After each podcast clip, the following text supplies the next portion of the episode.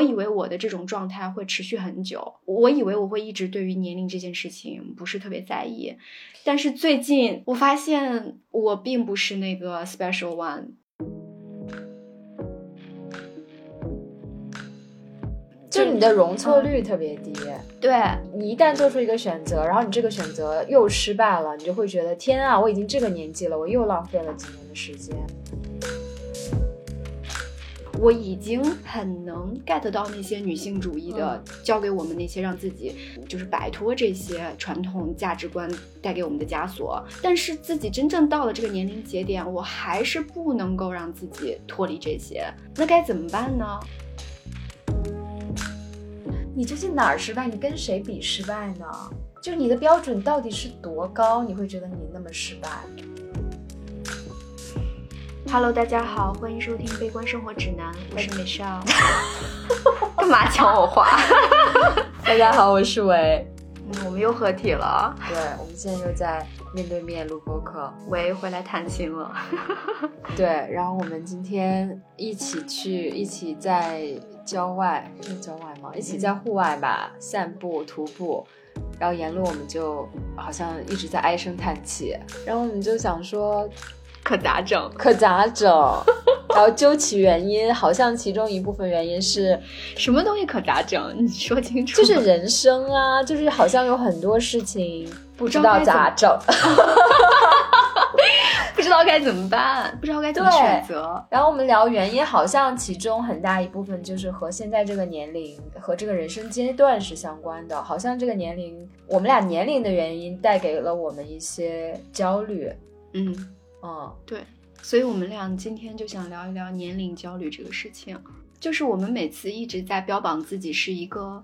呃女性主义者，或者说自己是一个有性别意识的，对，然后反传统的，不认同那些传统的价值观，尤其是对于女性年龄的一些偏见。但是当我们自己到了这个年龄段，然后面临这个年龄段遇到的一些问题的时候，你还是会不由自主的受这些东西所左右和影响。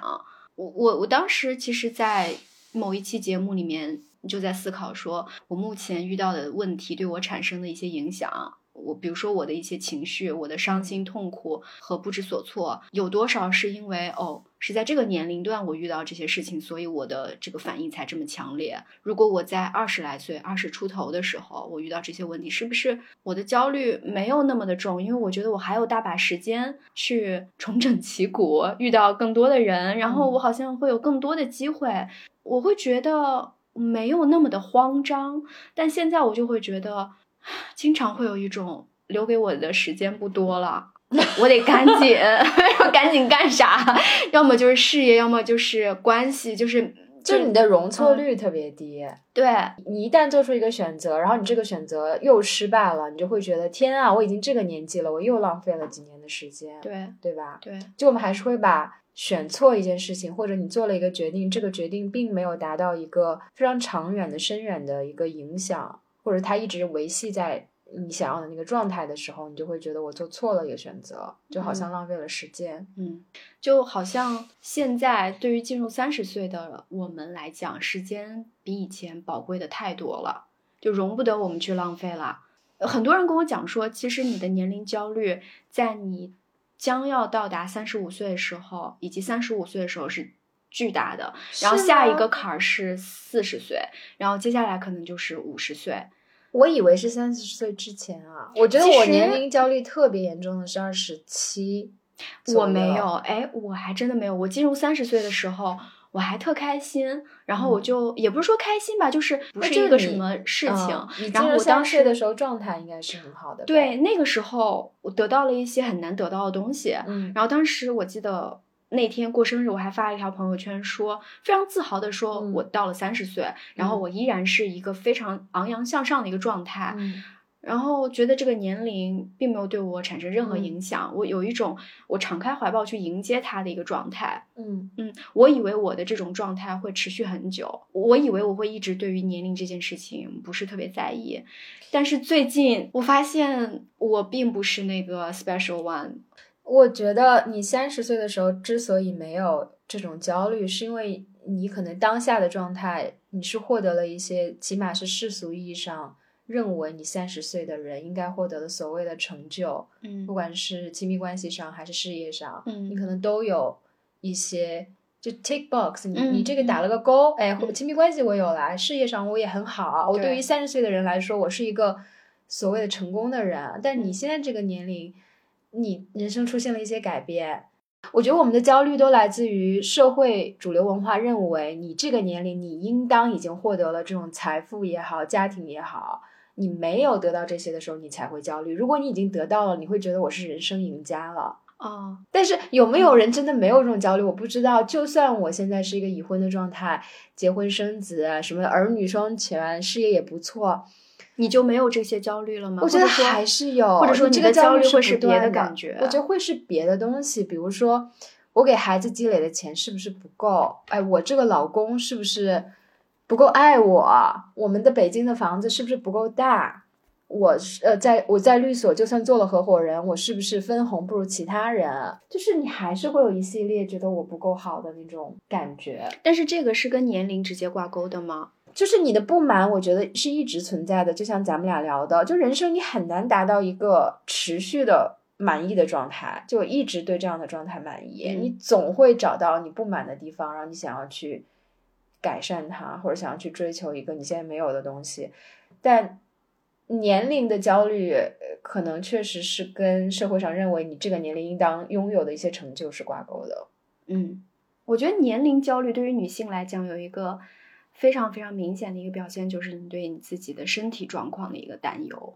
然后比如咱俩天天想要去做医美，对这个容 貌的担忧，有容貌的焦虑，然后你开嗯始，你开始就是非常嗯在意自己脸上出现一些小细纹了。嗯，我现在回看我以前的照片，我会发现二十多岁的时候，我眼眼周就有一些皱纹，嗯。就是那种表情纹，嗯因为一笑就会有。但我会嗯。发现现在的皱纹跟以前的长得是不一样的，就是现在是真的皱纹，以前是表情纹啊，那个中间嗯是有细微差别的。然后这时候确实会有一些焦虑，对，就是即使周围人都会说，哎，你你看起来什么很年轻，但有嗯。时候我会觉得，哎，我会不会一笑会露馅了？他们看到我眼角纹。OK，就我有一些非常具体的这种容貌上的焦虑。除了脸上皱纹的焦虑之外，我觉得还有一个就是从身体机能方面的一个担忧，就是嗯如果说嗯你自己不是一个严格的丁克，嗯那么你年龄随着三十多岁一直往上走，你还有没有一个很好的身体和状态去生孩子？这也是女性就是逃不掉的一个一个问题，所以这让我真的很困惑，我怎么样 才能让自己脱离这些非常矛盾的这种困境？我已经很能 get 到那些女性主义的，教给我们那些让自己就是摆脱这些传统价值观带给我们的枷锁，但是自己真正到了这个年龄节点，我还是不能够让自己脱离这些，那该怎么办呢？如果这种东西摆脱不了的话，我该怎么去跟它共存？我不知道，不然我能问你一天可咋整？就我，我有时候就在想说，是因为我就是目前在这个阶段会这样，然后真正过了那个，比如说三十五岁的点，嗯然后我就会自然而然的接受这样的一个状态了嘛。其实我在二十多岁的时候，跟我身边的三十多岁的我的上上级的一些女性女上司聊天，他们就说，因为当时他们大概是三十七八岁嘛，嗯他们就说啊，年龄到最后就是一个数字而已。嗯但我目前我知道我自己还没有达到那个状态，然后在你没有达到那个状态之前，你就觉得这个事情影响你太大了。我不知道，我觉得有可能会，就是你到了一个阶段，你就习惯了自己的这种状态，就是像你说的那种三十七八岁的人，就是就像你，你最开始，你比如说你刚分手之后的单身第一年，你会很焦虑，觉得我这辈子都没有什么真爱了，我可怎么办？我孤独终老了。但可能到了第二年、第三年，会发现，哎，一个人的生活挺好的，嗯，你就可能就会忘了这件事情。所以我觉得这可能是人他有极大的适应的能力。你你可以适应你自己目前的一个跟原来的状态完全不不同的状态，同时你可以适应年龄不断增长，然后你从一个年轻人青年的状态进入中年，然后再进入老年。嗯，我觉得这个跟环境有关系，因为其实我们周围大多数人，你接触最多的就是你的同龄人，嗯，就你可以看到周围的人，他们现在生活的状态是什么样的，还有他们人生的努力的方向是什么样的。如果所有人都在朝社会给你设定的那个标准，比如有房有车、有儿有女、有老公去努力，然后去做医美，没有皱纹，这是一个标准。如果你周围所有人都在朝这个目标去做的话，你很难不被那种焦虑裹挟着往那个方向走。但如果你周围的同龄人是多种多样的，可能有人就是做医美，有人不做，有人满脸皱纹啊，有人结婚，有人没结婚，有人嗯四十岁呃三十岁了还在跟别人合租，有人 有人已经买了房子，就有时候你你周围的人可能多元一点，你会觉得 OK，其实什么样的人都有，我不一定到了三十岁我非要按照那一个标准去做，你有时候会好过一点。举个例子，就我刚回国的第三周，跟所有人现在在讨论的一个问题就是，我可能想换一个钱更多的工作。这些我在澳洲没有想过。我觉得最直接的原因就是，我回到中国发现，跟我我的同龄人相比，他们赚的都比我多。这时候那种焦虑一下就来了，因为几乎是一个不落的，所有我在中国的这些朋友都是这样的状态。每个人可能都达到了三十岁应该有的那种财富的或者你这个工资的一个标准啊。但我忽然。发现天啊，我没有达到，我一下那个焦虑感就上来了。但是我在澳洲的时候，我周围可能什么样的人都有，可能有经济状况比我还差的，年纪跟我一样的人，然后事业也比我还差。就我我这么讲，好像我在比差，但是就是说实话，你在那个圈子里，你会发现你没有被落下，因为周围那个标准太乱了，它是打乱的，它不是所有人都往前呼呼往前跑，所谓的卷，你就觉得 OK，那我也就在这待会儿，我也不着急，非得。达到那个标准，因为其他人好像也没有，嗯，所以我确实会觉得好像国内是真的是卷，嗯卷就是意味着有一个标准不断的被提高。那你对年龄的要求也是，你三十岁以前，人们对三十岁的要求可能是一些家庭跟事业的要求，现在对女性还有三十岁，你也要看起来非常的年轻啊，有钱的女性，独立的女性。才去做什么医美，看起来是跟二十岁一样的。你三十岁了，你还要看起来跟二十岁一样，但你的财富跟你的家庭又要跟二十岁是不一样的，就你的标准是不断的往上提高的，所以我们的焦虑是越来越多的。那那你说，如果你处于这个环境中，你怎么摆脱这种焦虑？我觉得还挺难的，就需要你自己非常强大的定力，要么你就要换一个环境。哎，其实我有一部分焦虑是来源于我就是觉得我都三十多岁了，我跟人家其他三十多岁的人比起来，我的心智上不太成熟。导致我做出了一些现在看来可能不太对的选择。就你怎么那么作？对，就是就让人觉得，如果是他们的话，他们不会做出这样的选择。就就是稳稳当当的，对，嗯，按部就班的。嗯，这么说好像感觉人家就特别的 boring，然后特别的就是信那个主流价值观的那一套。那怎么？那现在主流价值观就是被认为是好的呀？只有我们在这里要批判人家。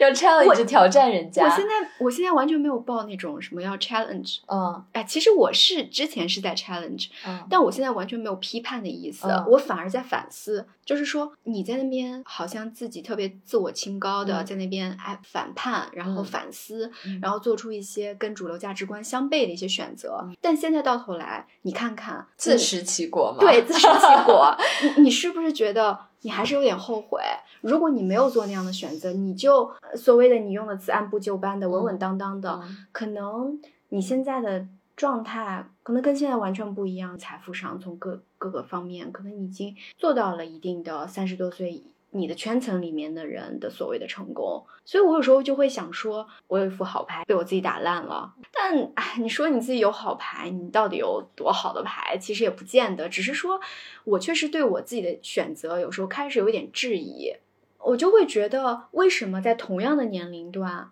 那其他人就没有那么莽撞，好像思考的就更周全，更风险。回避就是他们能看到风险，然后我好像就是那种有点，唉，有点虎劲儿。那你按部就班的意思就是你要规避风险呀，因为那条路是被写好的，你就按部就班的走，你知道那条路是往哪儿走。那你之前做了一些在这些步骤里没有按这个步骤来的，那那就是意味着冒险啊。对，那你说它稳重，你也可以把它解释为不愿意承担风险啊。我承担了风险，那这个风险给我带来了什么呢？经历、仅此而已，是吗？我我上次就是前两天回国的时候，一个朋友就问我说，如果有个平行世界。那个平行世界的你没有当时离开北京辞职去澳洲，你觉得现在他是怎么样的？然后我就真的想了一下，我觉得不可能发生。我可以想到，就如果我当时就在北京，那我当然就按部就班的。我现在可能继续在律所工作，我可能要么资深，要么是什么什么律师，我赚多少多少钱，可以预计到。但是这个是一个非常非常非常笼统的状态，看起来这个人在这些方面好像是 OK 的，但如果我继续走这条路，我自己的感。受是什么样的？我整个人的状态什么样的？我的性格跟现在是不是一样的？我能不能今天坐在这儿跟你做播客？等等等等，就这些细节你是不知道的。它是一个非常模糊的一个人的状态。你说他真的快乐，真的幸福，真的没有焦虑，没有烦恼吗？这个焦虑如果不是跟年龄挂钩的，嗯，有没有其他方面的焦虑？一定是有的，我们根本就看不到。但你这样非常简单的去描述那个平行世界的我，好像过着还行。但是具体的内容你说不上，它到底是怎么样的？我不知道。我觉得对于我们来讲，现在这个三维的世界，你只有一一个选择嘛，就是一个选，哎，不是说一个选择，就是你只有一种可能，就你现在的目前的状态，目前的现状。哦，不知道在某一种情况之下，你是不是就有一个更好的选择和一个相对来讲比较次的选择？然后我恰恰就选择了那个。但你为就是对对，我想问的就是，是不是真的有明智的选选择和不明智的选择？我觉得不存在。嗯，有一个美国作家叫叫什么里奇卡尔加里，好像是他有一本书叫《大器晚成》。嗯，他那本书讲的就是，其实他讲他自己的经历嘛。嗯，他的核心的一个论点就是，呃，我们现在就是非常武断的，或者是非常省事儿的，把一个人的一个一生，比如说他。平均年龄，假如说他可以活到七十五、八十岁，嗯，那么他的从零岁到，比如说十五岁是他的，是在是他的童年和青春期，然后到了十八岁就成年，然后十八岁到三十岁之间就是他的青壮年时期，然后进入了三十岁、三十五岁就属于类似于中年。那么如果你没有在二十多岁的时候，成就一番事业，或者说你找到自己的那个方向，嗯，然后你三十多岁还在来来回回的东张西望，那么你这个人可能就不太行了，你可能就这样了。这个这样可能不仅仅是你周围人对你失望。而是整个社会的资源就不太会向这类的人去倾斜，大部分的资源其实都倾向于二十多岁的青壮年，给他们最好的机会，就是大家的关注点都在于这些人。然后你如果在这段时间成功了，那那就是理所当然。如果你错过这个最佳成功年龄段，那么大家对于你的那个寄希望的那个程度就降低很多。但是他认为很多脑科学研究出来的结果是，人们很少在。二十多岁的时候做出正确的选择，很多人的大脑其实是在二十五岁之后、三十岁的时候，他才发育完全。那么，是不是我就是属于这一类人？或者说，我甚至就是大脑发育就比别人晚？然后我就是在二十多岁的时候，我就是不能判断出那些风险，我就是习惯于或者说更倾向于比别人做出呃所谓的社会主流价值观里面认同的不明智的选择。你到底觉得你哪些选择不明智啊？就是我觉得听众也会困惑，就咱俩好像在把自己说的特别失败，但是你究竟哪儿失败？你跟谁比失败呢？就你的标准到底是多高？你会觉得你那么失败？就比如说，我不是说我的标准有多高，就比如说今天讲的特别特别的世俗，嗯，你二十岁的时候，嗯，有人给了你一个特别好的机会，然后这个机会呢，如果你不抓住的话，那以后可能就没有了。然后你在二十多岁的时候，你你就是没有去珍惜它。你选择不去珍惜它，那这是不是你相对来讲就不太明智的选择？等到你三十岁的时候，三十多岁的时候，你这个时候觉得，哦，我现在回头看那个机会好好啊！如果我当初没有放弃它，我现在可能比现在好很多。然后你就会质疑自己。我觉得我们永远觉得我们没有选的那个选项是好的，只是你在当前你的这些焦虑就会让你觉得我该怎么做一个更好的选择。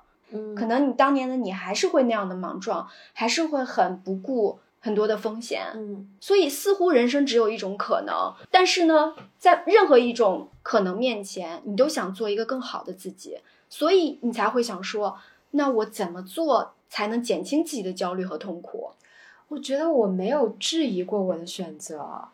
因为你让我现在想，如果我选了另一条路，我就稳稳当当的，我就按照最保险的方式，我就这样生活，我觉得我也会。在这个年龄，我开始想，天啊，就这样过去了，我都没有玩。当时想出国，我没有出，我就在这留着，我一直在这个律所就这样干。嗯，我都没有经历过，我当时想去体验的这种国外的生活，或者另一种可能性是什么样的，我可能也会觉得 miss out 了一些东西。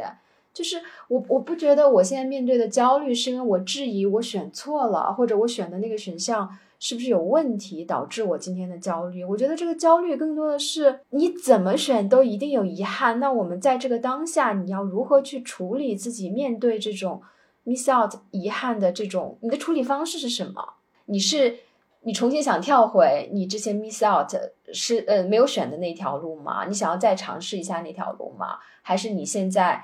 就是完全不看它了？你就是觉得你现在的这条路也挺好的？我觉得有时候是看你怎么处理自己内心的就是一种不安定，嗯，就你的不安定或者你的那种所谓的我没有过另外一种可能的人生，是你要去说服自己说那个可能对于我来讲其实不算一种可能，或者是我也跟现在的这种状态比，他也留留下那样的一个遗憾，我也觉得没什么。那你可能就是虽然你有一些焦虑和不甘心。但你依然是能说服自己的，然后你还是坚定了目前的这条路一直走下去。我觉得我可能是那种，OK，我现在产生了一个焦虑和产生了一个不甘心，那我为了验证自己是否这种不甘心和焦虑真的能够完全的否定我目前的我此前的一种选择和我目前的一种状态，OK，那我可能再去试一次。就有时候我我会给自己这样的一个机会，然后我会发现，OK。那个东西又一次的告诉我，又一次的验证，嗯，不是这样的，嗯嗯，然后可能就是需要多次的去，就不撞南墙不回头。我觉得，我觉得我也有可能呀，就我也不是嗯觉得我就这条路我就走到死了，我现在的生活就是我能选到的最好的最好的选择，不一嗯。定，我也可能东一下西一下，我这一辈子可能就在东一下西一下里面过去了。啊，我今天跟你讨论的，我觉得我有时候做选择就会有一种真的就是直觉，嗯。就是如果你坐下来分析，肯定有一个世俗标准上大家都知道的更好的选择是什么样的。嗯。但是有的时候你不想选，就意味着你有些坎儿你是过不去的，或者你之前选择了一条看似非主流的、非常小众的路，你偏离了那条主流的路，这个时候你又回来，你被这种主流所代表的那种生活，或者它展现的那种那种生活所吸引，你又想一脚踏进去再试一下，我觉得这嗯也是。你你你自己的一种直觉，宇宙的呼喊，你就你就想试一下，就是 why not 呢？这不代表着我之前选错了嗯，啊、它可能是更难的。我现在想要回到之前的那条路，但是，对你的心态是不一样的，你跟一直在这条路上的人的那个心态是不一样的。对你当然可以不断的再回头再去尝试，然后再给自己重磅一击，然后告诉自己那个确实不是我想要的，然后嗯返回来你又踏上原来的路，就这样反复，就像你说的，你的一辈子可能就这样东一下西一下就这样嗯过去了。嗯那这个就是跟我们现在目前有的一个年龄焦虑是相关的呀，嗯因为你相当于是没有那么多的时间给你东一下西一下了，因为你从一个世俗的标准去看所谓的成功，或者是在某一个领域，在某一个方面有一定的，你要达到某种结果，嗯，你一定是要有积累的，它都是需要一个时间的沉淀的。就是我人生的目的不在于我达到一个成就，而在于体验，就是不同的生活给我的体验，或者我就去遵循自己的这种直觉，去不断的创造这种新的体验。不管我走的是主流的、非主流的，我就是想要去尝试这种体验，我就去做了。那可能没有某种世俗上的成就，那如果这个人不想要这个成就，这不是他的人生的目标呢？就这种焦虑是有，但是会不会有一个方式，你是可以处理这种焦虑的？可以啊，我觉哦得就是你得搞清，首先得搞清楚你自己是那种经验或者是经历的收集者，你所有的、或者不是不能说是所有，就是你人生的一个最重要的那个主要的快乐的来源嗯是在于收集经验、嗯收集经历。啊，只要我经历过，我就满足了。嗯还是说你想要在某一个事情上去找到它最核心的东西，然后把它研究透，然后从嗯中得到一种别人那种浅尝辄止的人都得不到的那种快乐，嗯。那种特别深层次的那种快乐。嗯。啊，就是这个时候，其实你要去看清楚自己的关键就在于，其实我不知道我自己到底是哪一种。有时候我觉得这样一下那样一下，我什么都体会了，我还觉得挺有成就感的啊。嗯这些人就是埋头在自己那一亩三分地的那一个领域一直嗯工作，然后也不看外外面到底发生了什么，然后我反而会觉得，哎，我我的人生经历好像更宽阔一点。嗯但有时候你又会觉得，哦，那些东西人家能够研究出来的东西，或者是能够体会到的那种那种深耕那种快乐，我也想有，但是我就没有。好像我是不是这方面能力就没有耐心，做什么事情就没有个长劲儿，也会质疑自己，因为我其实不知道我自己的真正的那种持久的快乐是来源于什么。我觉得我特别确信我做不了呃深耕在一个领域的去持久。嗯，我会我会比较确信这种经验跟体验对我来说是很重要的，但这不意味着我这样想，我这样确信对自己的这种了解就会让我毫无焦虑。我还是嗯会焦虑，我焦虑的更多的点可能在于我怎么支持自己经济上的生活，嗯就是在这方面，因为这个社会它就是更赞扬、更欣赏，也更支持这种深耕的人。你在一个领域不断的深耕，你成为一个专家，这就是我们社会最鼓励的一种人。嗯刚刚我们讲的什么体验的这种人，被认为是就像你刚用那些词，可能是懒的，可是没有我没有用比如说你 你如果嗯不深耕，你是不是没有长劲儿、没有耐心？嗯就是类似就这样的，嗯就你听起来稍微带一点嗯不认同、不呃不不认可的这种态度。那嗯社会上就是这样啊。那嗯你如果在这个领域你无法成为专家，你在这个任何每一个新的领域，你都是一个新来的人，没有经验的人，你就是没有最多的财富，你就要不断的做一个呃初学者。嗯你的嗯你你在财富上，你在经济上、经济来源上，你就是没有一种安全感。嗯我觉得我更多的是，OK，我就是想体验很多东西，我可能我就是没有长假，我就做不了，我就嗯确信了，我就觉得好像体验很多事情，不同的生活，去遵循我自己的这种直觉，跟我想要去体验的事情，好像是我想要追求的一种生活状态，但这种生活状态没有支持，没有安全感，我觉得我的焦虑来自于这儿。嗯，就你怎么能又有安全感的又去体验？它可能是矛盾的。如果你想要那么多新奇的体验，你可能就是要去承担这种经济上的不确定性。对，因为现在社会发展到如今，其实大家的分工都非常明确的。嗯生产线上每一个螺丝钉，它都需要某一个特定的人来担当，然后他的这个角色是固定的。有世界上有那么多人需要找工作，没有一个对呀、那就是说我抱着这种想法是非常理想主义的。你你在现实生活中，你就是会被暴击，摁在地上摩擦，你就做不了，就是你想要按照自己的心愿生活，怎么怎么样，想的特别美，你就是会有非常多的焦虑在这种结构之下，那那怎么办呢？那你可能就是要就有时候妥协，对我有时候觉得，就是作为一个在任何领域、任何一种生活方式里面去尽情体验的人，嗯。确实是一个非常理想化的一个生活状态。他需要很富足的一个物质基础嗯。做支撑的。嗯。其实拿一个非常微观的角度来讲，在律所做合伙人，你一开始可能是就是你刚进入律所，你需要培养自己一个非常基础的一些技能，比如说法律检索的技能，嗯。然后呃 drafting 的技能，嗯。那你可能是任何一个领域你都可能需要去看一看，嗯尝试一下，了解一下。所以我们一进去，可能实习律师可能在某某一个每一个组都串一遍，对吧？然后最后找到你自己的兴趣点，然后你在某一个组，然后就一直专攻，可能做好几年。嗯等到你到了那个合伙人的那个那个角色，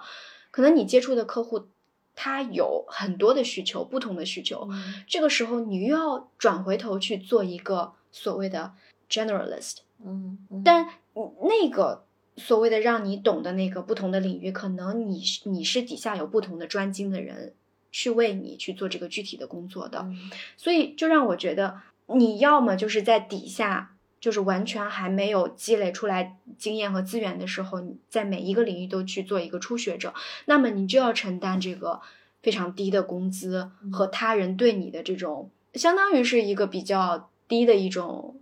看待你的一种方式吧。嗯哦，要么就是你已经到了一个很高的一个层级啊，这个时候可能是需要你有一个更全局的，在任何地方呃领域都有一些积累的一种很很泛的一个一个一个角色吧，就是好像中间的我们在中间，尤其是我们三十多岁在中间正在往上爬的这个阶段，你反而真的是需要，就仅仅从职业角度来讲，是需要在某一个领域去去建立自己的一个位置的，所以这个时候我没有就是没有去做到的时候，我就会觉得。那我真的就是高不成低不就，就卡在中间就很难受，就是就一个很现实的一个观察。然后你刚说的那种跟随自己的这个直觉，就我感觉到了我就做这件事情，我感觉没到我就做别的，反正就是一切都由着我的性子来嘛。这个东西真的是有时候需要你有很好的运气。嗯，前段时间我们不是啊。哎，好像就是在分手那一期，然后有一个听友就在我们评论区里面说，多读几遍《沉浮实验》，什么问题都解决了。啥是沉浮实验？就一本书啊啊！然后我就，呃，我就去读了。嗯，然后当时我对这本书就抱有极大的期待，嗯，因为当时那个奴隶社会的那个李一诺也推荐了，还给他写了序。结果我刚刚开始读的时候，我觉得还挺感兴趣的，他讲了很多。灵灵修的东西，然后后面阅读，我就觉得他翻来覆去就讲一个事儿，就讲说不要去追求，也不要去计划，你就去等着命运给你，嗯，offer 什么你就接什么，然后其实呢，命运是有对你是有很多的这个安排的，自有他的安排，嗯。他就以他自己生活中发生的种种的事情来作为例子，来佐证这个道理。那么呢，你最后发现他生活中发生所有的事情都是好的事情啊，命运给他安排全都是好事儿。先开始是嗯，在学校里面读博，然后博士毕业以后又去。大学去教书，然后教完书又去创办了呃，在这个过程中他创办了很多什么灵修的什么呃。灵修的团体啊，然后又去什么办报纸，然后又成了什么福布斯的富豪，这拿股东什么之类的。在这个过程中，他就觉得他完全没有自己的那种，好像他自己完全放弃了自己的能动性。哎，调给我一个选项，我就去接。但我看，我就觉得，我越往后读，我就觉得。这简直这不太可能，很多人有这种想法，我不止听到一个人有类似的，就是不是想法，就特别是播客上一些看似我们都还蛮崇拜的人等等，就会说，比如说宇宙自有安排，你你要做的只是听到宇宙给你的安排是什么。我觉得这就是减少焦虑的一个非常主观化的一个方式，嗯，就是一种，那你现在焦虑也没有用啊，因为你没有办法去改变命运的安排。既然命运自有安排，那你现在焦虑，那边在睡不着觉，然后在这边跟各种人咨询有什么用呢？因为最后上天调给你的一个结果，你只能去接受它。我觉得有些人他想讲的是说，你每个人可能都有一套非常自洽的一种生活的方式，每个人可能是不一样的。嗯，这个就是宇宙可能给你的安排，但是。并不是每个人都能找到这种生活方式。我们被各种各样的声音、各种各样的规则与期待所蒙蔽。我们觉得我们必须以某种生活方式，我们必须呃去生活，我们必须去追求某种追求某种目标。所有人都要追求同样一种的成就和目标，或者是你的家庭的期待，种种种你对自己的要求等等。他会觉得。你就是因为这些东西束缚了你，你才听不到那个真正的让你快乐的声音，让你自洽的声音是什么？可是问题是你听从了自己的内心的声音，你的声音不一定是 对你接受了命运种种的安排，你最后你最后会会仰天长啸说命运真 x x 不公。嗯嗯嗯。今天我看这本书，首先我就会觉得这个东西。很明显的有对他人生中经历的非常非常不真诚的摘选，嗯，我就会觉得他隐藏了很多东西。他为了去说明这样的一个是好的，对他为了去说明，嗯，因为他自己一直在做冥想，在做灵修，在就是很信印度的那个就是佛教的那那一系列吧，所以他会倾向于去去宣扬这个这这这一套的理念和价值观，所以他。他从他人生当中选取了这些事情，然后往上堆，嗯，就让我觉得，如果你把你人生中发生的各种事情去做一个真诚的表达，那你最后看来，哦，其实可能命运是杂乱无章的，他可能没有这样的一个刻意的安排，反而会让我更加接受命运的这种杂乱无章，让我会觉得它就是无序的。嗯那我再怎么去积极营营的去安排，可能事与愿违，嗯因为这就是现实。那我更能接受这样事与愿违的一个结果。那如果说，啊，你的生活当中，你接受宇宙的安排，结果宇宙安排都给你都是好的，结果我也接受，结果宇宙对我就是不公，那我、嗯那我岂不是就更不能接受了？就是有时候我会觉得，就是人的能动性跟我尊重的尊重这个命运的或者嗯上天的这个力量之间，我到底应该怎么去平衡？就比如说，我今天我确实面临一个选择，嗯。那么我不知道上天到底想让我怎么选，嗯，嗯，做选择的永远还是嗯。我、我自己，我这个本人，这个物理的我，对，就是说你听到宇宙的声音，然后看到宇宙对你真正的安排，这个东西就是很玄幻。对，你知道我那天在那个我在知乎上看到嗯。一个人，他就问说，有哪些时刻让你觉得命运对你是有安排的，嗯对你是有指示的？嗯然后呢，有一个人就答说，嗯、我有一次什么什么在考虑要不要跟我男朋友分手，嗯然后呢，我就一直特别特别犹豫，就始终做不出来决定。嗯然后呢，突然有一天，我就楼上掉下来一个什么东西，碎成两半儿了，嗯然后我就没在意。嗯过了一两天，然后又一个什么，等到她真正跟她男朋友分了以后，她觉得很开心，然后她生活好像变越来越嗯好的时候，在这个时候再去回望说，哦，原来宇宙在这个时候已经给了我特别特别特别多那种好多东西碎成两半儿了，指 示我都没看到。然后我就觉得，哦，原来宇宙的只是以这样的形式，好 physical。哦，来以 以这样的呃形式来向我传达。OK，嗯我就变得特别的神经质，每天就在那边 我家什么东西 碎了？对，然后在路上看，哎，路上又有什么东西，什么石头又又跑到哪个方向，这个风又往哪个方向吹，这个叶子又落到我脚下。神叨叨的。哦，就变嗯人变得就是你会把生活中发生的特别多细微的事情解释成解释成一些宇宙给你的暗示，啊，你得读明白了。对，嗯然后你就会觉得这这世间发生的任何事情都有它自己的意思，那可能真的不是这样。我觉得我人生开始所谓的走歪的那个选择，就是比如说我出国吧，嗯就当时自己真的是好坚定啊！嗯你你不知道那个坚定是从哪儿来的，我可能也没有去仔细的想过，我这样出去我的后果是什么？嗯什么我社保断不断？我 我回来别人问我你这一你这些年干嘛了？等等等等之类的，就是没有考虑，就心里特别的坚定，现在就是待不下来了，这个地方我待不下去了。那待不下去，可能有各种各样的原因。然后另一片土地可能意味着一个新的开始，可能有一些我想要的东西，那我就去了。就是嗯没有任何的分析，你好啊，你好确信，就你可以把它解释为，你可以把它解释为很玄幻的，就是宇宙对你的召唤，宇宙对我的召唤，然后我听到了，我去了。嗯你也可以解释为，我就是在逃避责任。我当时可能有一些我需要解决的问题，我不想面对，那逃跑就是特别简单的一个方式。嗯你怎么样解释，其实都可以的。嗯对于很多人来说，相比很多人来说，我们还是要承认我们自己的，比如说简历，甚至相比全中国很多人是好看的，嗯你就会对自己有一些比较高的要求。你觉得社会上对成功的那种标准，其实我是有能力达到的，只是因为我的一些选择，我现在没有达到，那就会有遗憾。然后你又到了这个年纪，你会越来越越来越觉得这个年纪是你应当小有成就的年纪，那你可能没有达到那个标准，就会产生这些焦虑。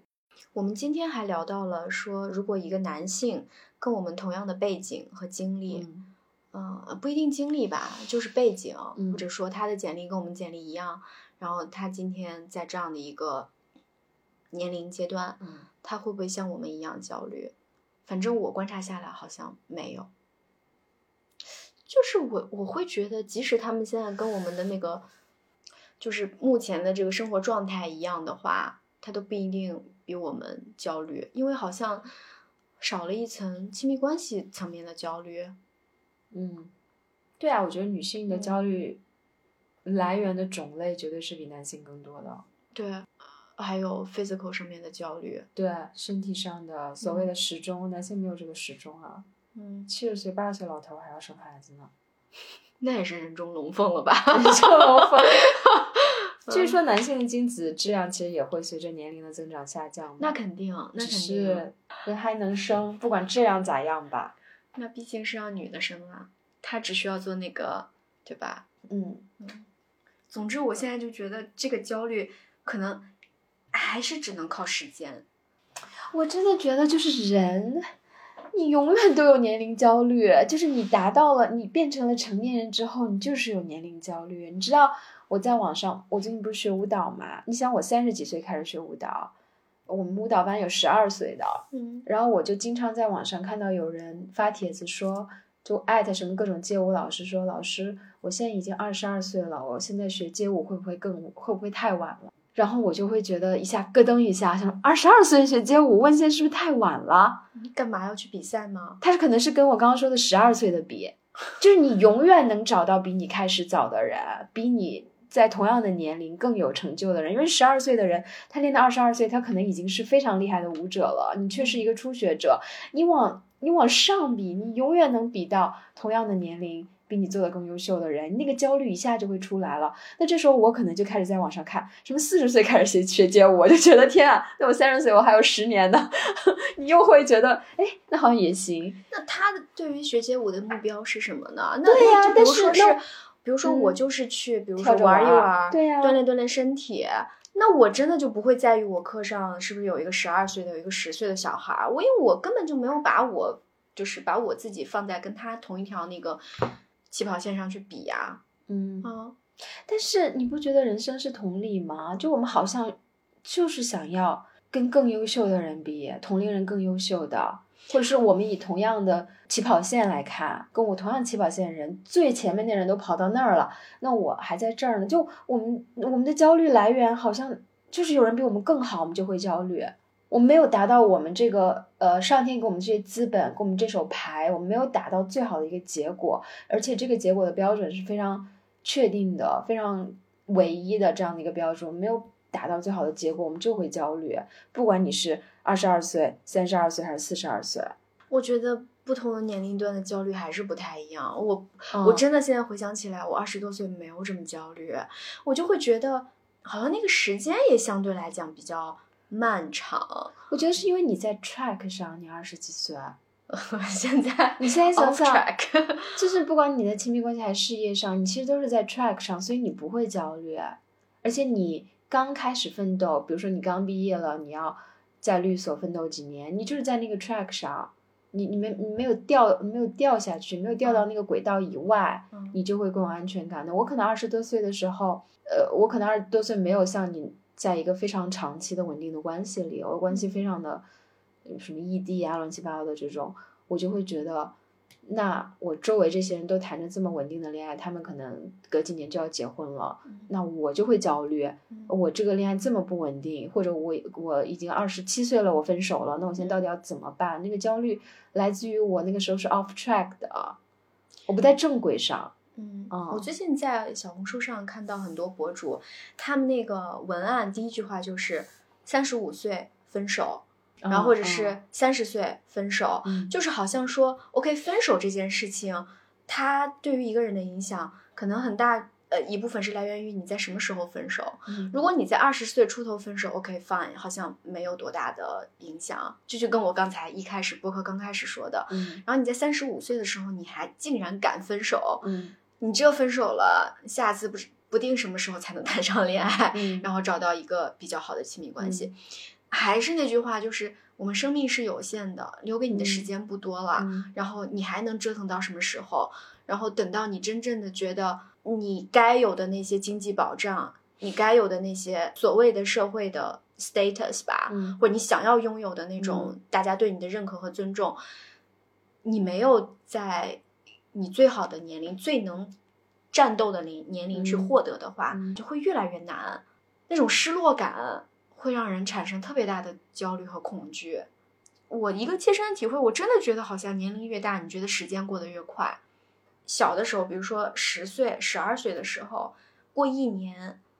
是你十二分之一，是你人生的十分之一，你会觉得哇，好长啊。但是三十二岁、三十三岁的时候过一年是你人生的三十二分之一、三十三分之一，它就很短，你就会觉得很快。你不知不觉，天呐，我都三十五岁了，再过三年三十八岁，我就就奔四了。但是你想想，你你是怎么从二零一八年到你二零二三年的，你就会觉得那个那个时间是咔一下就过去了。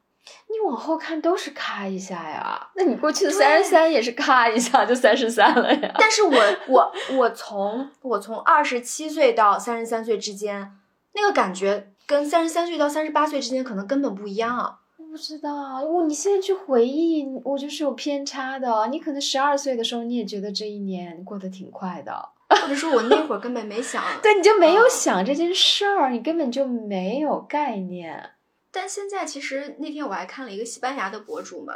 他就在讲说，现在欧洲，尤其是他就拿他在的那个国家西班牙来讲，女性平均结婚年龄是三十四岁，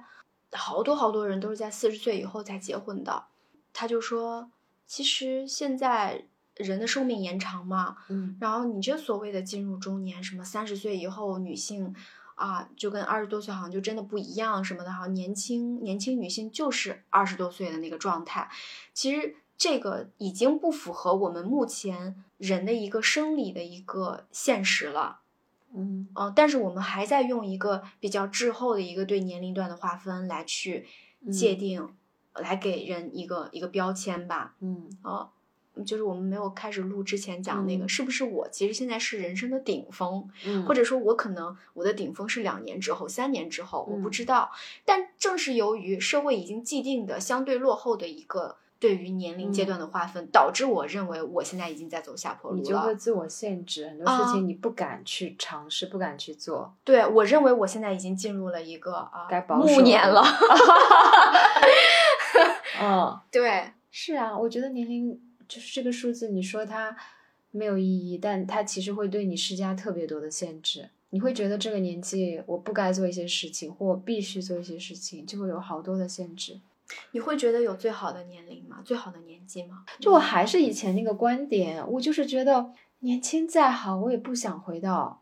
过去。就咱们之前讨论过这个话题，我有时候我也会翻照片，就看以前，我就会发现。年轻的时候真的是你就是好看，你就是有那种年轻人的那种皮囊，真的是好看。但我现在回想我照片里的那个年纪的时候，不管是二十五六岁还是什么年纪，我当时不觉得自己好看。各种各样的不自信和焦虑啊！你明白了，你意识到自己是美的，你已经到了三十二岁、三十几岁，你才意识到你以前是美的。你应该去 appreciate 欣赏自己的这种美。但你真的在那个年纪的时候，你不知道怎么欣赏自己，你有的还是焦虑，永远都是焦虑。我我的感受稍微有点不同。我现在去看我原来照片，我反而觉得我啊，我我我反而觉得我现在是更好看的。我我真的会觉得进入了三十岁以后，我的经济状况更好以后，品味啊，而且我的阅历啊，各方面啊，比如说认知啊，各方面都说白了提高了以后，我更能就是找到。怎么样自己才舒服？怎么样自己才觉得自己美？然后你现在回去看，就是哦，原来照片买那些衣服，就是自己把自己整的那个样子，好像真的就属于那种我找不到自己的定位，我找不到自己的风格，然后在那边乱尝试、乱弄。我看我以前照片，就具体的感受是，当时那个年轻的皮囊是美的，但是因为我的那种不自信，跟对自己的那种不满，你的那种肢体的舒展程度跟你。面对镜头的时候，展现的你整个人的状态都是收着的，就你能看出来这个女生，哎，挺青春的，但是她非常的不自信，她很怕镜头捕捉到她一些不美的地方，或者她很怕自己是一个非常多缺陷不完美的人，所以她就是各种收着，就很难受，就像一根弦绷着那个人一样。然后他是非常的不自信的，就是你其实透过照片也能看出来，所以你说。我我愿意相信我现在是一个最好的年纪，因为我是更舒展的。但是你单就物理上，我脸的光滑程度，我的胶原蛋白的嘭的程度，那肯定是过去更好。但是 就是就像你说的，你最好的状态，整个人的那种综合的感受，你现在是更自信的、更美的。嗯啊，你是你一个自洽自信的人，就是比一个各种不自信的、有着只有着空皮囊的人，是综合感受是更好的。哎，这让我觉得有点矛盾呢。嗯就是，就比如说我刚才讲的，说我特别年轻的时候，嗯特别小的时候，我找不到自己的一种，嗯，就说白了，就是肤浅点，就讲外表上的一种所谓的风格，或者我怎么嗯样才能更好看，嗯啊、更自信。嗯然后我就很迷茫，乱嗯尝试，然后再嗯加上就是经济能力不足，你只能嗯用，那就是很有时候真的是很廉价的那种感觉。嗯但你现在呢，好像在某一个外表的对自己的了解上，你好像更更自信了。不管说是不是更好看，但嗯你就会觉得，啊我这样我就愿意这样，嗯哪怕别人觉得我不好看，嗯，那我我不管，对吧？嗯但在其他方面，怎么还在质疑自己？就是为什么我其他的方面没有发展出我对自己外表上的一种自信？我觉得外表上是因为，就是刚刚的比较是不一样的，就外表上我们是在跟过去的自己相比，而我们其他方面，不管是婚恋还是成就，我们都是跟比我们更好的人，或者社会标准、主流标准认为更好的人去比，并不是和过去的自己比，但也不一定。你跟过去，你你的例子好像不一定，但我可能我会觉得，但但那那你说这个例子怎么比呢？就单就状态来说，比如说你二十几岁的时候，你是有一个固定伴侣的，你现在没有一个固定伴侣了，但你对亲密关系的整个的态度跟理解，那你肯定是现在是更优的，对不对？对，现在更优了，反而让我觉得我很难进入一段亲密关系了，你知道吗？嗯，那这是一定是坏事，你又想进入是吗？就是你想进入，就今天我跟你聊这个话题，我可能现在有机会进去，对，但是我卡在那儿了。我发现我好像没有以前年轻的时候觉得，天啊，这个机会来了，我要一脚踏进去，我就要结婚生子了，我好高兴。我没有，我反而会觉得，我到底要不要进去啊？在门前迟疑了。啊，我有点不确定了。但你说这是好事还是坏事呢？不知道啊，就比如说 你，不知道就比如说你二十出头的时候，你看到一个 包，嗯你非常非常喜欢，嗯但你没有钱买它。嗯等到你三十岁的时候，你有这个钱，你可以一下子去买它的时候，你这个时候就消费主义，一会儿又对，一会儿又这那的，用这些东西就是所谓的理论东西去框自己。嗯，嗯那不一定是理论吧，这也是经验吧。嗯那你说你嗯过去的亲密关系的种种经历，其实造就了你现在对他的态度了。对对，那一定是更一定是不好吗？一定是质疑吗？我不知道，我觉得就是至少从表面嗯上讲。顺从一种既定的主流的社嗯会价值观去生活的话，嗯它表面上一定让别人看起来是幸福的，是安稳的，嗯是舒服的。嗯你去反抗它，你去反着来，然后你去不按照那种方式去做，不断的质疑自己，然后拥有很多的反思，嗯看起来嗯不那么幸福的，嗯。至少体感上是这样的。痛苦的猪，痛苦的猪。其实我们二十多岁的时候，因为你的经验是非常有限的，你的人生阅历都是有限的，所以嗯你脑子里，你你出厂设定的那一套东西，其实是跟主流价值观是一致的。大多数人都是，因为你你没有接受啊，自动对呀、是出厂嗯设定就是这样的。所以，当你的人生不断的去经历更多的事情，不管是你你在职业上的探索，还是亲密关系，甚至是你对自己容貌的一种探索，不断的丰富之后，你会发现。你在这个主流社主流价值观可能是一条线，你自己的体验是这样往上往下，像股票一样，在这一条线上上上下下来来回回。嗯这个时候，它就是面临一种你需要打破你以前的认知，呃，去解构它，然后你要重建，它就是一一个不那么愉悦的过程，然后这个过程中就是会有焦虑，嗯。嗯，但是你最后会有一个重建的过程，你重你真的重建了之后，我觉得你是相对是自洽的，先破后立。对，你在破的这个阶嗯段就是焦虑，那我那我问你一个问题：哦。当你破完了以后，你会发现，哦，还是那条原来线那条线还是好，我回到那条线上，嗯你会觉得你前面的这个过程有一点浪费时间吗？如果说你当初没有经历这个嗯上上下下，你就是从那个点一直平稳的过来，嗯你可能会达到，就是走得更远。不。嗯我觉得不是，反正我我觉得对我个人来说，我真的心甘情愿的臣服是最重要的。那我怎么臣服？他一开始给我设定在我脑子里，然后我的经验会让我不断的去挑战它、去质疑它、反思它。这个时候，我这一轮去什么什么解构重建搞完了，我发现哎，他说的是对的，那这时候我是臣服的。我之前如果跳进去之后，那些反思那些东西会会 kill me，会杀死我，会让我觉得我在这个里面我也过得不痛快，很难受。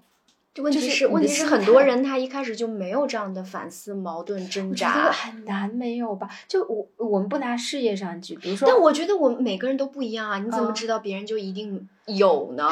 就是他可能就跟这条线非常的契合，就这条线它也是，它是为其实是为大多数人设计的，也不是为大多数人，就是为某一类人设计的。然后他恰巧就是超级符合这条线的那一类人，他一开始就觉得哇，这个。就是为我太舒服了，如鱼 得 水。那我就不说，那有可能吧？那我就不知道，因为我就在想，我二十五岁的还是二十五岁、二十七岁吧？二十七岁之前，我就特别想进入婚姻，真的就是对婚姻有一种憧憬，什么什么求婚啊、钻戒啊、婚纱啊这一套都是我的憧憬。如果我，比如说我真的，呃，双引号幸运，我当时二十四岁，比如说我就结婚了，嗯。那我在婚姻当中，我可能会发现，哎，出场设定的这个对婚姻的种种幻想，可能跟我实际的婚姻是不一样。因为你，你实际婚姻不可能全是什么呃粉红色泡泡，你充斥着各种东西，一定是，就算他再符合那条线的一个人，他也知道婚姻并不是他想的那么容易的。嗯，那这时候就会有一种反思。那那我现在状态可能是我三十二岁了，我都一直在质疑他，我都没进去。可能到我三十八岁，我忽然发现，哎。其实我还挺认同婚姻这个制度的，我现在心愿心愿臣服，我就是想进去。那我这个时候进去的那个状态，跟我二十四岁进去的状态可能是非常不一样的。那可能我到了四十五岁，我又我会发现婚姻制度狗屁，我我又我又出去了，那也是有可能的。我就觉得人生它其实一直在变的。我不知道，我觉得这些东西都是。存在于我们脑子里面的一种想象，就是任何东西，任何一种价值，任何一种叙事，它都是我们存在于脑子里面的一种想象，一种虚拟。嗯，我们都很难去否认社会的这种标准，主流文化的这种标准带给我们的影响。就算你再 liberal，再怎么样啊，再 carefree，你你你你不能否认那个东西对你有影响。对呀。就所以啊，我不知道。所以有的时候我看到有一些你前面讲的有一些人，比如说他非常坚定的丁克，我有时候是质疑的。就你你真的能那么坚定吗？我不知道。有一次有一个女生跟我讲说，因为她跟她男朋友还没有结婚，然后就说他们两个是非常坚定的丁克，嗯，然后两个人已经相约，就是两个人一起去绝育了。我觉得有的时候你是。需要相互去打气的，甚至你需要做点什么，然后去去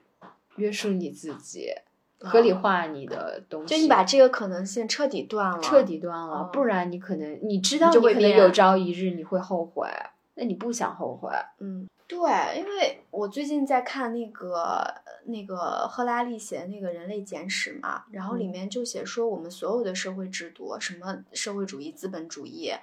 什么婚姻制度，它都是包括法律，它都是一种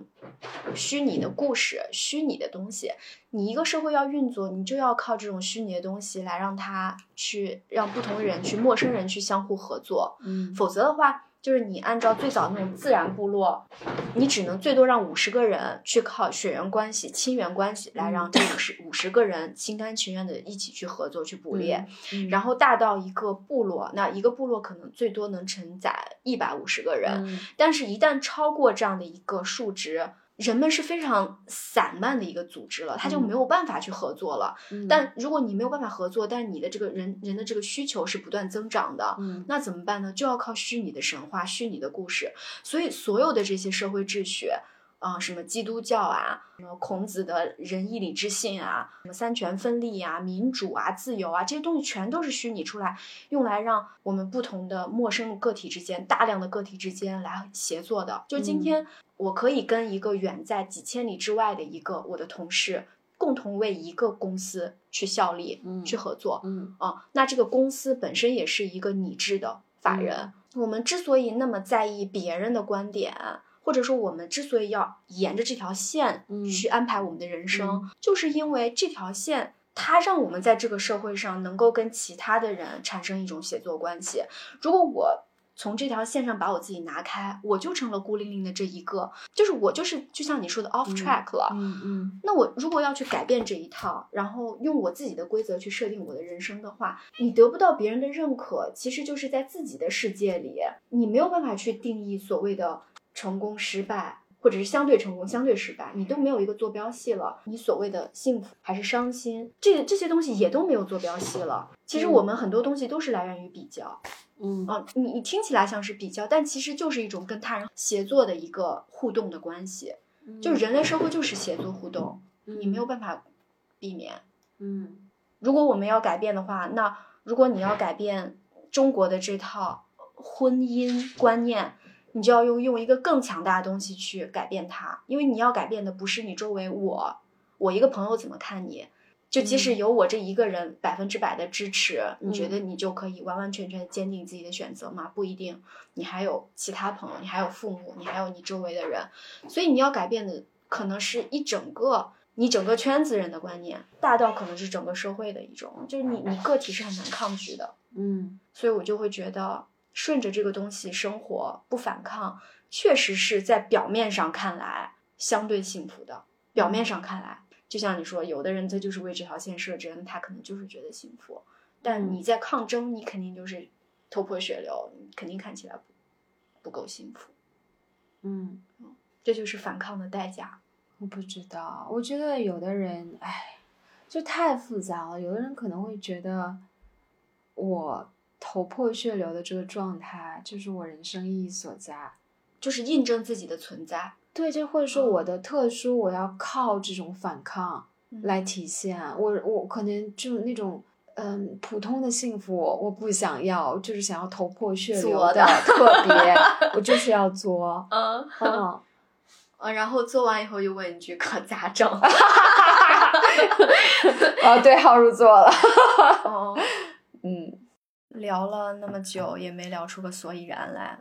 但是嗯。好像焦虑感稍微好一点了。我还是觉得，呃，人的适应能力特别强，你会适应你现在是嗯。三十多岁了，嗯。嗯，然后等到四十岁的时候，你会接受自己四十多岁的这样的一个事实。可能一开始你会就是进入里程碑式，就是三十五岁、四十岁是一个坎儿，嗯。你过了以后，然后你就会进入到自己的这样的一个角色和状态，嗯。然后你就会去做你当下应该去做的事情。嗯。哎，我觉得人生有的时候都是后反劲儿，哎，就是你我们现在这个阶段，三十岁加个什么二三岁的时候，你会开始真的意识到了，我是三十加了。我其实三十岁那一年，甚至三十一岁那一年，我都没什么感觉，我也没什么感觉，就是觉得跟二十九岁没有什么区别啊，就一模一样，只是跨了一天，到了呃这个这个时间点没有任何的区别，反而是你在三十加了几年之后，你你忽然意识到了，你现在是三十岁了，你下一次可能就是三十五，就是四十了嗯啊。所以确实，可能我们现在就处于这个节点。我觉得人生真的就是，反正对于我来说，就我今天跟你说的，一阵一阵的，嗯啊、有的时候觉得自己美美哒，三十二、三十三又怎么样？我就美美哒，然后第二天就 焦虑的焦虑不行，可咋办？可咋整？可咋整？对，可咋整？就是嗯有可能我们现在就是恰巧，而且咱们俩可能都要做一些很具体的选抉择。对，就是你没有具体的抉择的时候，就也还好，对吧？你就像你说的，你可能对你的状态已经适应了，但当这种具体的选择出来了，你又会开始想，这个选择会不会解决我的焦虑？我选了另一个，我会不会更焦虑？你就会开始想。我觉得这个也是我们今天想聊这个话题的主要的触发原因。对，有时候有一些选择，嗯，其实伴随着幸福，也伴随着痛苦。像李宗伟说的那个，我们现代人大多数的痛苦来源于，就至少在城市的这些年轻群体，他们的痛苦来源于选择其实太多了。以前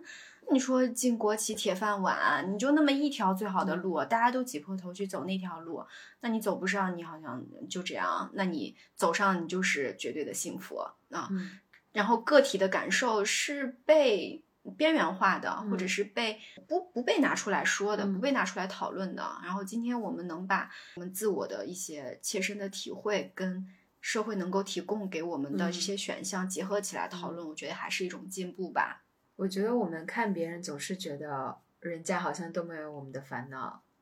其实人类的悲喜有的时候是相通的，你的焦虑他一定也经历过，甚至他很羡慕你，就真的不知道。哎，我那天看那个简单心理、嗯那个 app 上面不是在，其实他就是在卖那个心理课程嘛，嗯然后他就说，其实他就是帮助你怎么去做选择，嗯然后怎么去找到自己真正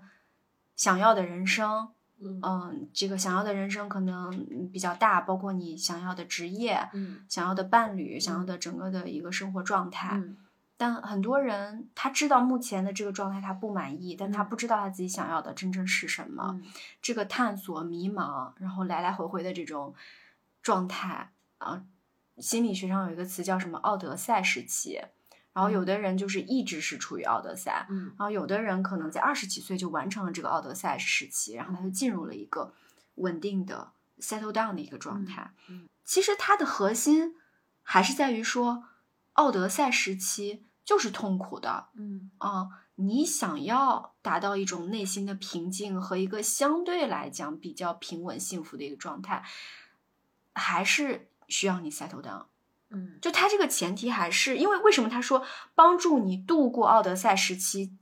然后找到真正的你，那也意味着就告诉我们，我们就是要度过这个时期，我们最终的目标还是要进入一个稳定下来的一个状态，不要再来来回回了，不要再东张西望了。所以这个也会让我觉得有一点焦虑，就是说，如果假如我这一辈子可能永远都处于奥德赛时期，那我该怎么办？既然你要跨过，然后进入 settle down，那我肯定是越早跨过越好。那我就很想去上这个课程。我不知道，我觉得他一定是好几个啊，他真的只可能是一个吗？这个一个奥德赛时期经历了，我就能 settle down 吗？我不知道，我不知道。对呀、我是质疑的。我觉得，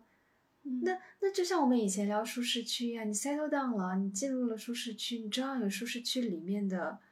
焦虑啊。那这个焦虑，如果大家都觉得我已经 settle down 了，我不想，我不应当再经历那样一个混沌的时期，那你也会给自己压抑非常多吧？我不知道他这个所谓的找到自己，可能是一个更